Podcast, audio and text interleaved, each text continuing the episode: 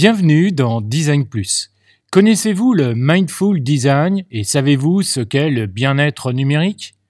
Avec euh, l'interview de Claude, je vous propose de découvrir cette nouvelle spécialité qui veut être plus attentive et respectueuse des utilisateurs. Dans cet épisode, elle vous expliquera en quoi ça consiste réellement, souligné par euh, des exemples. Elle vous dira comment le mindful design peut être introduit dans une équipe euh, design et elle nous donnera aussi plusieurs ressources pour aller plus loin. Maintenant, je vous laisse écouter l'interview enrichissante et inspirante de Claude. Et je vous souhaite une très bonne écoute. Je pense que le design doit être au service des utilisateurs tout en rapprochant les marques de leur public. Je suis euh, Laurent Galen, designer d'expérience depuis plus de 10 ans, spécialisé dans le design d'applications mobiles. Avec euh, Design Plus, je vous propose d'aller à la rencontre des designers français UX et UI qui partageront leurs expériences, leurs passions, leur inspiration. Salut La version que vous allez écouter est la version euh, courte de l'interview de Claude. L'interview entière est d'une durée de 44 minutes et est aujourd'hui euh, disponible dans une version euh, premium. Écouter Design Plus en version premium, c'est aussi soutenir le podcast. En devenant aujourd'hui une ou un abonné premium, vous me permettez de continuer à produire cette émission, à la développer et à vous proposer des épisodes inspirants. En vous abonnant à une offre premium, vous avez un accès privilégié. Vous obtiendrez un flux RSS de podcasts privés pour un contenu unique que vous pourrez continuer à écouter sur votre plateforme d'écoute actuelle. En tant qu'abonné, vous pourrez écouter tous les nouveaux épisodes quelques heures plutôt que le public. Vous pourrez écouter tous les épisodes complets de tout le catalogue de Design Plus depuis 2019. Et bientôt, vous pourrez même devenir un membre exclusif de la communauté Design Plus. Et dans l'offre Super Premium, vous avez encore plus de privilèges. Finalement, suivre les épisodes de Design Plus en étant abonné premium vous vous aider à devenir une ou un meilleur designer. Alors, faut-il vraiment s'abonner? Absolument oui, car j'ai encore plein d'autres idées à vous proposer dans les prochains mois. Et ces nouveautés seront uniquement accessibles aux abonnés. Alors, euh, pour vous abonner euh, maintenant ou en savoir plus et écouter la totalité de cette interview, rendez-vous dans la description de cet épisode pour euh, cliquer sur le lien Premium. Maintenant, je vous laisse écouter une partie de l'interview avec Claude. Bonjour à tous et bonjour euh, Claude, comment vas-tu? Ça va très bien, salut Laurent, et toi comment ça va? Oui, très bien, je te remercie. Alors euh, aujourd'hui, euh, avec toi, nous allons parler de mindful design et de bien-être numérique. Mais avant, peux-tu te présenter s'il te plaît? Bien sûr, alors donc moi c'est Claude. Ces quatre dernières années, j'ai travaillé comme UX researcher et UX designer, un peu comme designer conversationnel aussi. Et depuis peu, je me lance sur du consulting en mindful design, qui est euh, ce qu'on pourrait appeler du design éthique, mais on en parlera plus tard, euh, et du consulting et du coaching en bien-être numérique. D'accord. Donc bah, j'ai commencé cette transition au tout début de, en fait, vers mai 2020. Euh, j'ai créé un studio qui s'appelle This You Shall Grow. Euh, au départ, juste pour écrire voilà mes articles sur le sujet. Puis j'ai lancé une newsletter aussi fin 2020 qui s'appelle euh, Digital Wellness. Et ça me permet de me faire un peu connaître sur ça. Euh, et ensuite, plus récemment, j'ai entamé un, un training, en fait, un cours de 7 mois pour être coach en bien-être numérique que j'ai commencé en septembre 2021 et je vais finir euh, très bientôt là en avril 2022. D'accord. Comment ça se fait que tu as voulu euh, faire cette formation et entre guillemets arrêter un petit peu le l'UX design En fait, je ça fait pas mal de temps que je voulais justement parler de faire le lien en fait entre design et conception tech etc et bien-être et santé des personnes utilisatrices. Euh, et donc ça fait euh, des années que je travaille en tant que UX designer et researcher, etc. Et je voulais plus euh, en apprendre sur le côté vraiment bien-être et neurosciences. Et du coup, je voulais faire une formation pour compléter ce que, enfin, tout le bagage que j'ai déjà pour pouvoir ensuite faire le lien, faire un pont entre les deux, quoi. D'accord, ok, c'est c'est intéressant de, le savoir. Et peut-être que ça, ça permettra à d'autres personnes aussi de, de, de le déclencher. Est-ce que d'ailleurs les, les personnes qui, qui souhaitent avoir plus d'infos sur cette formation peuvent te, te contacter euh, oui, bien sûr, avec plaisir. D'accord. Et euh, c'est, tu fais ça dans une école euh, française ou euh, à l'étranger? Ça, ça, se passe comment? Alors, c'est une organisation qui est basée à Londres, qui s'appelle Consciously Digital. Et ensuite, en termes d'étudiants, on est de un peu partout sur la planète et un peu partout sur les fuseaux horaires. Donc, ça demande une certaine organisation. D'accord, ok. Mais c'est-à-dire que vous avez par exemple des, des travails de groupe, des choses comme ça? C'est ça, on a à la fois des devoirs, en fait, des essais à écrire individuels euh, et des travaux de groupe et des QCM et euh, des, des calls en fait qu'on fait tous ensemble toutes les deux semaines. D'accord, ok. Euh, alors J'aimerais savoir pourquoi tu voulais euh, qu'on parle un peu de, de ce sujet de mindful design, s'il te plaît. J'ai appelé ça mindful design parce que design éthique, je trouve ça assez vague. Puis il y a plein de versions de l'éthique différentes, donc euh, design éthique, ça peut varier selon ce qu'on entend derrière. D'accord. Euh, mais euh, en, en, ce qui me concerne, en tout cas, ce pourquoi j'ai voulu en parler, c'est à la fois que j'ai vu les conséquences euh, sur moi et sur des amis et sur mes proches euh, de, de, produits qui n'étaient pas forcément euh, conçus de façon euh, bah, respectueuse des personnes qui l'utilisent. Euh, et aussi en tant que designer et que membre d'une équipe produit, par exemple, j'ai vu en fait ce qu'il y avait de l'autre côté du miroir et je comprends un peu mieux les, les mécanismes euh, de conception et j'ai vu comment ça pourrait être conçu différemment. Ok. Et euh, donc euh, toi, euh, en France, donc tu disais, c'est c'est quoi? C'est donc du coup, c'est pas du design éthique? Comment Il y a un autre terme qu'on pourrait donner alors? Donc en français, en fait, j'aime bien appeler ça du design attentif ou respectueux des personnes utilisatrices. Euh, et à côté de ça, dans la formation dont je te parlais, euh, que je suis en fait sur le coaching en bien-être numérique, il y a aussi énormément de bagages scientifiques qu'on voit euh, au cours de cette formation en fait donc sur euh, la neuroscience de l'attention, euh, sur euh, ce qu'on appelle les happiness hormones, donc les, les hormones du bonheur, qui sont utilisées et un peu abusées par le Hook model, etc. D'accord. D'accord, c'est c'est la première fois que j'en entends parler des hormones du, du bonheur. C'est quoi à peu près? Tu peux nous donner un petit peu plus de, de détails, s'il te plaît? Bien sûr. Donc on a quatre hormones qui sont la dopamine, les endorphines, parce qu'il y a plusieurs types d'endorphines, euh, l'oxytocine et la sérotonine. D'accord. Et le fonctionnement derrière ces hormones, c'est que, euh, euh, en fait, nous, le fait de sécréter ces hormones, ça nous fait du bien, ça nous fait sentir bien. C'est pour ça qu'on les appelle happiness hormones. D'accord. Euh, et c'est un, c'est un, un mécanisme de survie en fait euh, dans notre évolution qui fait que quand on, a un comportement ou une action qui est bien pour notre survie, pour la survie de l'espèce et la survie de l'individu, on va sécréter ces hormones qui vont nous faire sentir bien. Euh, et l'objectif, c'est que voilà, ça nous encourage à euh, continuer à avoir des actions et comportements qui favorisent notre survie en tant qu'individu et en tant qu'espèce. D'accord, ok. Donc c'est ce qui nous différencie finalement des, des animaux ou des autres espèces, quoi, en fait. Euh, J'irai pas forcément là parce que je sais pas forcément en fait ce qu'il en est pour d'autres espèces. Euh, J'ai pas du tout étudié le sujet, donc je peux pas te dire, mais je suis pas euh, convaincue que ce soit propre à l'humain. D'accord, ok, très bien. Et euh, donc le, le, mindful design, il, il aborde euh, plusieurs angles. C'est, ça se passe comment un petit peu? Euh, bah, en fait, le mindful design et le bien-être numérique, c'est un peu deux angles du même sujet. C'est-à-dire que l'objectif est commun.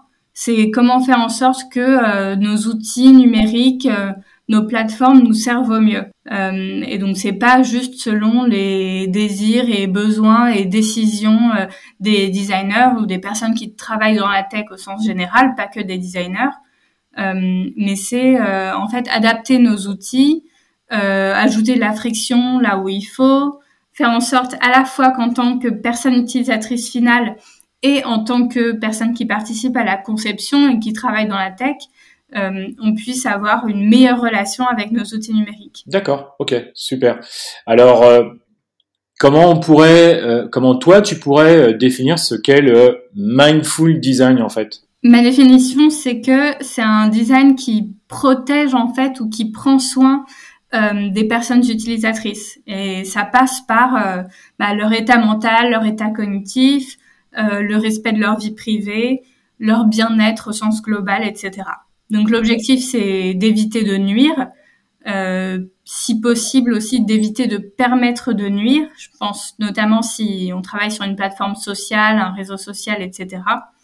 et aussi, ce qui est important, c'est prévoir ce qui se passe si effectivement nuisance il y a, s'il y a euh, une campagne de cyberharcèlement sur quelqu'un, euh, qu'est-ce qu'on fait en fait Et pas forcément attendre que ça arrive pour qu'on ait euh, mis des mécanismes en place. D'accord. Est-ce que tu peux nous donner des, des exemples, s'il te plaît?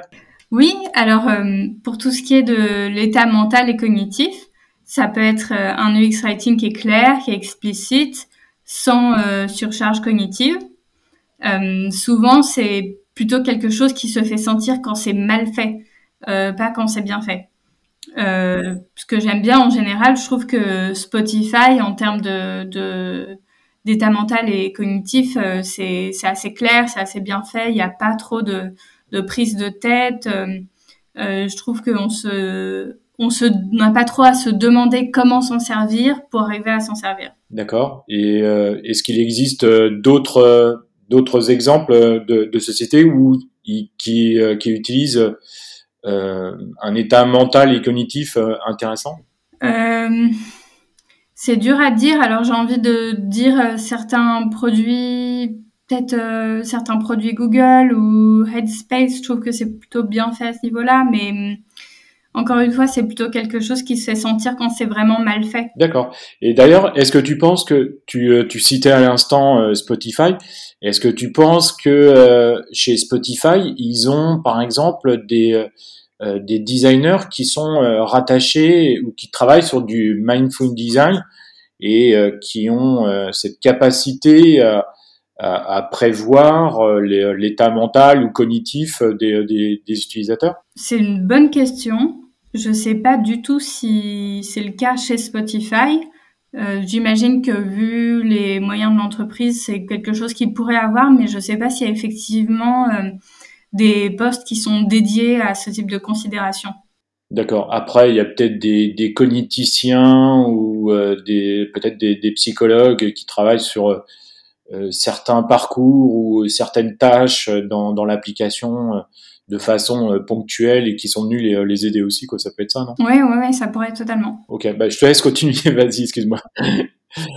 bah, comme autre exemple pour tout ce qui est de la vie privée ce qui est hyper important et, euh, parfois on peut négliger, c'est les paramètres par défaut en fait et les paramètres de, de privacy euh, par défaut qui permettent de bien se protéger. Par exemple, euh, euh des personnes qui veulent nous harceler, euh, des stalkers, pouvoir ne pas forcément être visible par défaut à des utilisateurs qu'on connaîtrait pas. Euh, pas forcément être trouvable via notre numéro de téléphone ou via notre email, etc. Euh, J'aime bien ce que LinkedIn fait dans ce dans ce cas-là parce que c'est assez euh, personnalisable. Les paramètres de, de, de, respect de la vie privée sont assez personnalisables. Euh, c'est assez granulaire. Il y a tout ce système si on veut pouvoir être si on, visite le profil de quelqu'un d'autre, si on veut pouvoir être vu euh, intégralement ou juste euh, que l'entreprise pour laquelle on travaille soit vue, mais pas forcément notre identité en tant qu'individu, etc. Et après, il y a d'autres choses qui sont plus classiques, par exemple, euh, pouvoir faire en sorte de ne pas être trouvable, voilà, par notre numéro de téléphone ou notre email, ne pas qu'un profil, notre profil sur un réseau social ne soit pas trouvable euh, via euh, une recherche sur un moteur de recherche. Si je tape euh, nom, prénom et le nom d'un réseau social, que moi, mon profil n'apparaisse pas dans les résultats, ce genre de choses. D'accord, ok.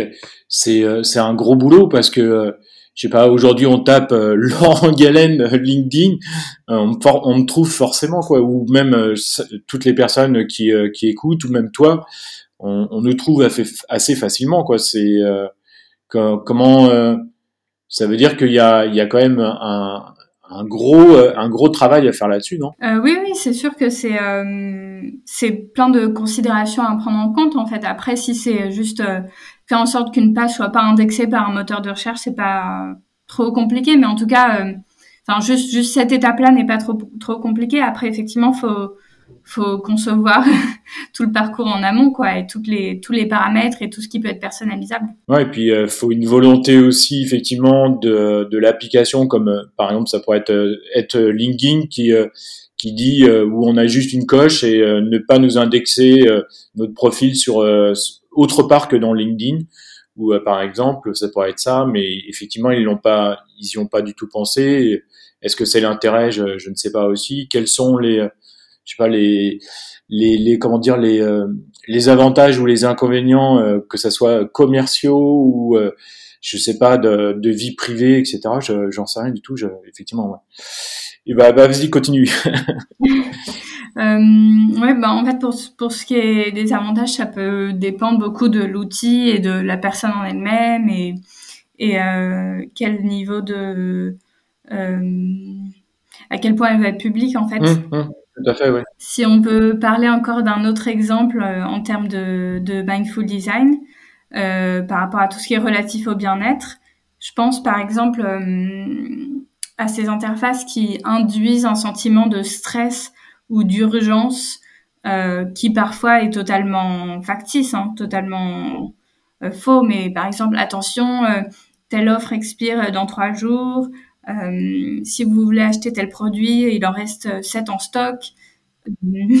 si c'est si c'est factuel, si c'est avéré, ça peut être utile parce que ça peut permettre à quelqu'un de de ne pas euh, attendre une semaine euh, une fois que les stocks sont vides. mais si c'est effectivement complètement factice et un écran de fumée, c'est ça sert juste effectivement à, mettre du stress sur les personnes utilisatrices pour rien quoi. D'ailleurs, je crois qu'il y a eu, il y a eu pas mal d'articles euh, sur certains sites euh, de vente euh, de de, pas, de loisirs, mais pour pour les voyages qui, avaient été pris un petit peu la main dans le sac justement, qui qui avaient créé des de l'urgence effectivement avec ces euh, il reste plus que deux chambres ou il reste plus que 12 minutes avant que l'offre euh, expire ou des choses comme ça.